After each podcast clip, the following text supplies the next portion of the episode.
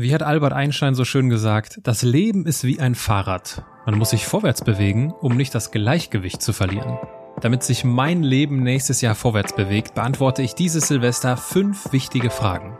Ich kann mir vorstellen, dass die Fragen auch dir dabei helfen, aus dem neuen Jahr ein gelungenes Jahr zu machen. Menschen und Marken, die in keine Schublade passen. Inspiration für Leben und Karriere. Das ist der Andersmacher Podcast mit Dr. Aaron Brückner.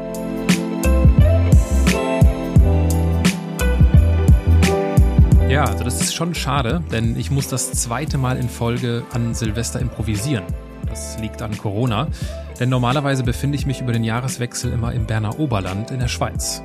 Bergkäse, Bergtouren und der Blick über den Brienzer See helfen mir nämlich extrem gut dabei, das vergangene Jahr Revue passieren zu lassen und mich auf die nächsten zwölf Monate einzustimmen. Dieses Jahr wird es also nicht die Schweiz, sondern es wird die Mini-Schweiz. Ich fahre nämlich ein paar Tage in die Eifel. Aber das hält mich und meine Berater-DNA, die in mir steckt, nicht davon ab, mir fünf wichtige Fragen zum Jahresende zu stellen, um zuversichtlich ins neue Jahr zu starten. Und diese fünf Fragen möchte ich mit dir teilen. Erste Frage, was habe ich gemacht? Ein sorgfältiger Blick zurück ist für mich extrem wichtig, um nicht irgendwelchen oberflächlichen Vorsätzen für das neue Jahr zu verfallen.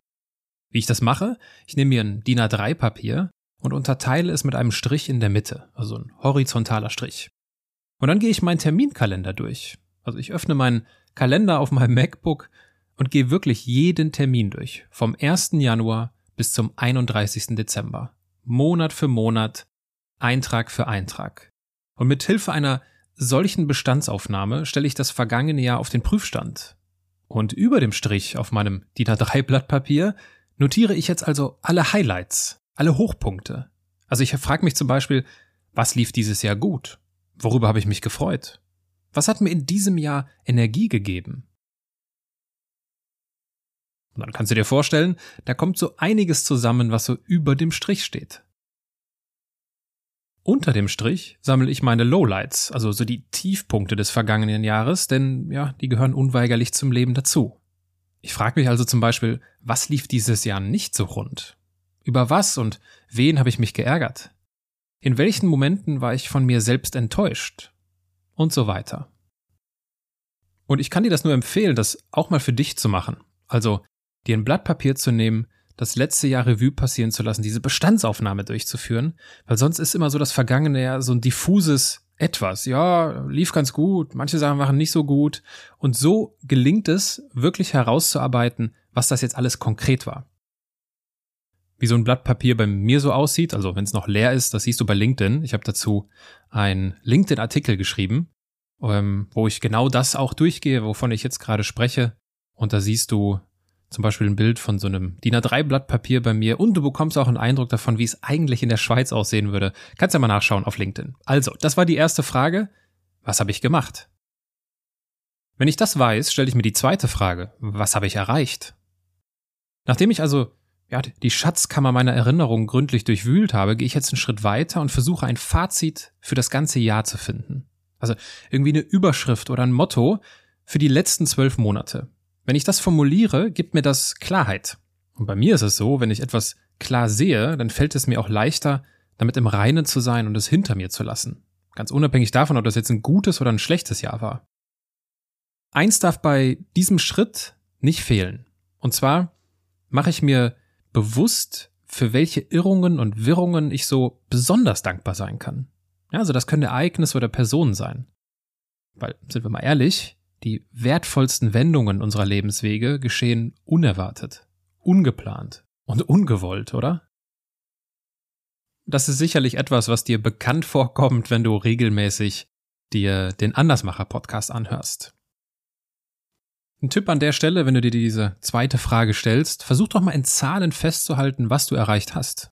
Also klar, für Unternehmer und Selbstständige ist das immer naheliegend, ne? dann messen wir irgendwie Umsatz, Gewinn, neue Projekte, neue Kunden, Anzahl von oder Wachstum von TikTok-Followern und so weiter und so fort.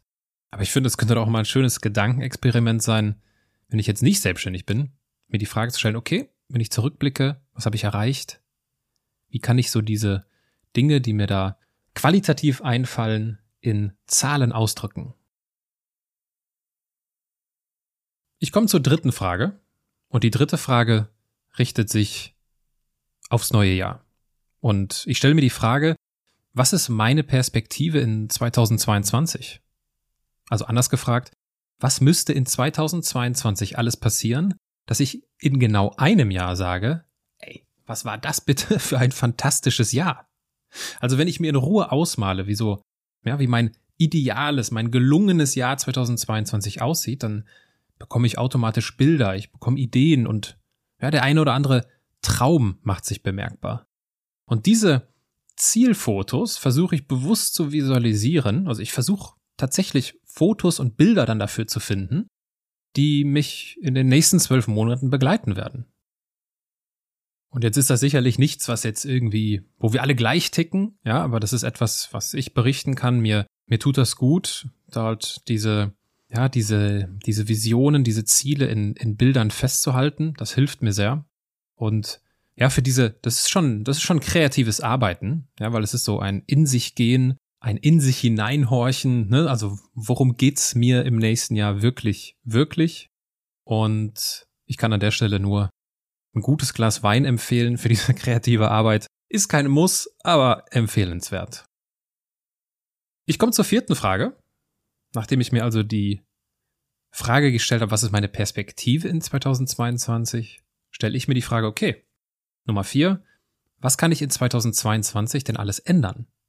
Also wenn ich meine Perspektive kenne, ja, wenn ich weiß, wohin ich will, was so meine Zielfotos sind, dann kann ich anschließend eine der berühmtesten Managementtechniken der Welt nutzen, um das neue Jahr zu gestalten. Weil ich will kein Getriebener meines Alltags sein. Und die sehr aufmerksamen Zuhörer unter euch, die, die kennen das, die kennen das aus den CEO-Folgen, die ich vor langer Zeit zum, zum, ja, parallel zu meinem zu meiner Buchveröffentlichung sei der CEO deines Lebens hier auch ähm, als, als Podcast-Folgen veröffentlicht habe. Und ich spreche von der Blue Ocean Strategie. Ja, ich will jetzt gar nicht so im Detail drauf eingehen. Die Blue Ocean Strategie wird in, in der Wirtschaft genutzt, um profitable Geschäftsmodelle zu finden. So, und wenn ich die in vereinfachter Form auf mein Leben übertrage, kann ich quasi, dann finde ich natürlich kein profitables Geschäftsmodell, ja, sondern ich finde quasi so ein gutes Lebensmodell im nächsten Jahr.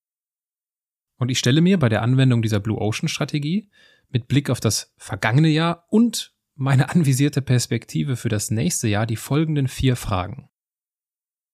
Was kann ich für ein gelungenes Jahr 2022 in meinem Leben eliminieren, reduzieren, ausbauen oder neu entwickeln?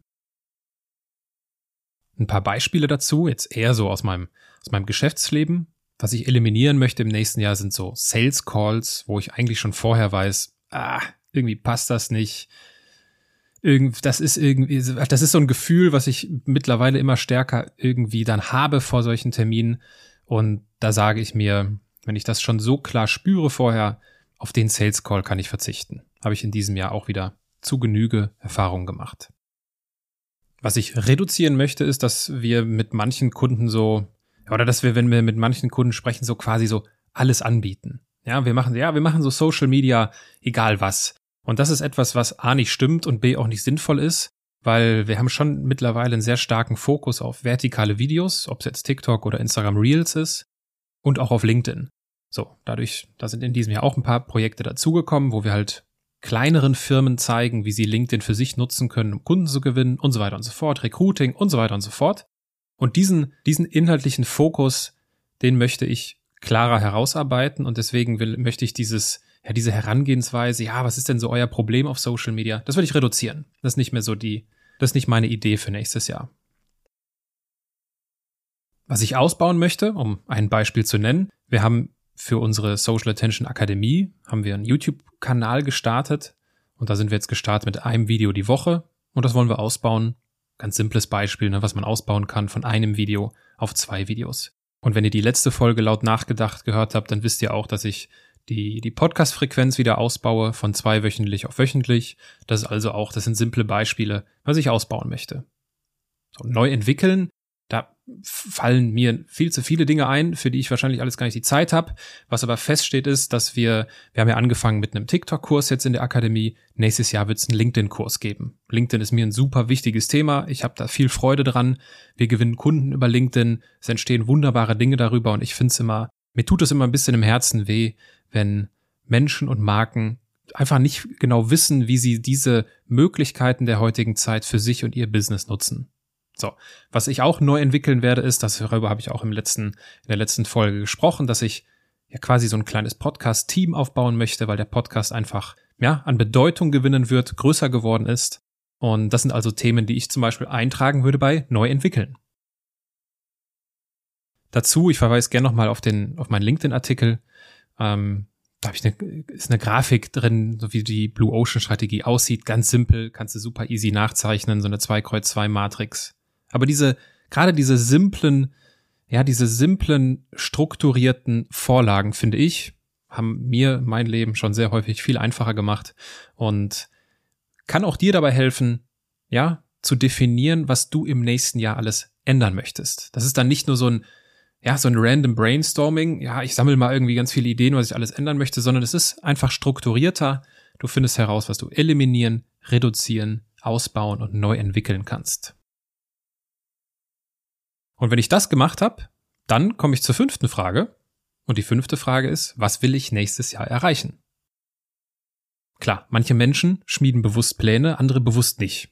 Ja, manche Menschen setzen sich hohe Ziele und kommen damit super klar und andere setzen sich irgendwie niedrige Ziele und tricksen sich damit so ein bisschen aus, um sich zu motivieren. Ja, also ich habe da auch schon die unterschiedlichsten Sachen bei den Podcast-Gästen gehört. Ich habe auch keine Ahnung, was da richtig ist. Ich habe nur eine Ahnung, was für mich gut funktioniert.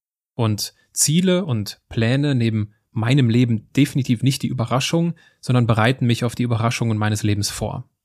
Und deswegen stelle ich mir an Silvester auch immer die Frage, die wir unseren Kunden stellen, wenn wir mit ihnen ein, ja, ein gemeinsames Social Media Konzept erarbeitet haben und dann in die Umsetzung gehen, ob es jetzt LinkedIn oder TikTok ist. Und dann stellen wir nämlich immer die Frage, okay, woran erkennen wir eigentlich unseren Fortschritt? Das ist auch, ich meine, das ist der Grund, weshalb ich auch dieses Buch geschrieben habe damals, sei der CEO deines Lebens, weil das ist so eine ganz normale Frage in, in so einem Business-Kontext, die total hilfreich ist, um zwischendurch ne, sich zu orientieren und vorwärts zu kommen. Aber so im Persönlichen ist das so, ja, aber Fortschritt, warum soll ich mir denn Gedanken über meinen Fortschritt machen? So, und da sag ich, ja, gibt eigentlich gar keinen Grund, das nicht zu tun. Und deswegen finde ich das auch sehr angebracht, sich, ja, dass wir uns auf unserer wenn wir uns mit unseren persönlichen Fragestellungen beschäftigen, uns auch diese Frage stellen, okay, woran erkenne ich jetzt eigentlich meinen Fortschritt? Und ich weiß, wer viel misst, misst viel Mist, ja? Da geht's jetzt nicht darum, irgendwie eine Balance Scorecard aufzubauen mit 32 KPIs, äh, die du, die, die wir dann irgendwie messen. Das ist natürlich zu viel des Guten, aber eine kleine Auswahl an Zahlen, die ja so die nötige Orientierung geben, wenn ich zum Beispiel dann nach sechs Monaten wissen will, okay, wo stehe ich denn jetzt? Also ich gucke regelmäßig auf meine, auf diese Ergebnisse, auf diese erarbeiteten Dinge, die ich zum Jahresende erarbeite, gucke ich regelmäßig zurück und sage, okay, wo stehe ich denn jetzt? Muss ich vielleicht was anpassen? Und ganz abgesehen davon passt das auch einfach. Ist das halt irgendwie auch meine Natur, da kommt meine Sportvergangenheit durch, denn messbare Ziele wecken meinen Ehrgeiz. So, und wenn ich das einmal kurz zusammenfasse, ja, die fünf Fragen, Ganz am Anfang, was habe ich gemacht? Bestandsaufnahme des letzten Jahres. Zweitens, was habe ich erreicht? Ja, irgendwie so ein Fazit finden und vielleicht auch das, was ich erreicht habe, in Zahlen ausdrücken. Dritte Frage, was ist meine Perspektive in 2022? Also Zielfotos finden. Vierte Frage, was kann ich in 2022 ändern? Und das nicht nur im luftleeren Raum, sondern mit ein bisschen Struktur. Dabei hilft die Blue Ocean Strategie. Und die fünfte Frage, was will ich erreichen? Also woran erkenne ich meinen Fortschritt im nächsten Jahr? Und ich glaube, dass wenn wir gute Antworten wollen, brauchen wir erstmal gute Fragen. Und wenn wir ein gutes Leben wollen, brauchen wir einen guten Kompass. Und vielleicht helfen diese fünf Fragen und die Struktur meines kleinen Live-Workshops zum Jahresende auch dir dabei, vorwärts zu kommen. Ne? Denn, wie eingangs gesagt, Albert Einstein wusste es schon, das Leben ist wie ein Fahrrad. Man muss sich vorwärts bewegen, um nicht das Gleichgewicht zu verlieren. Und in diesem Sinne, ich wünsche dir einen guten Start ins neue Jahr. 2022 wird ein gutes Jahr.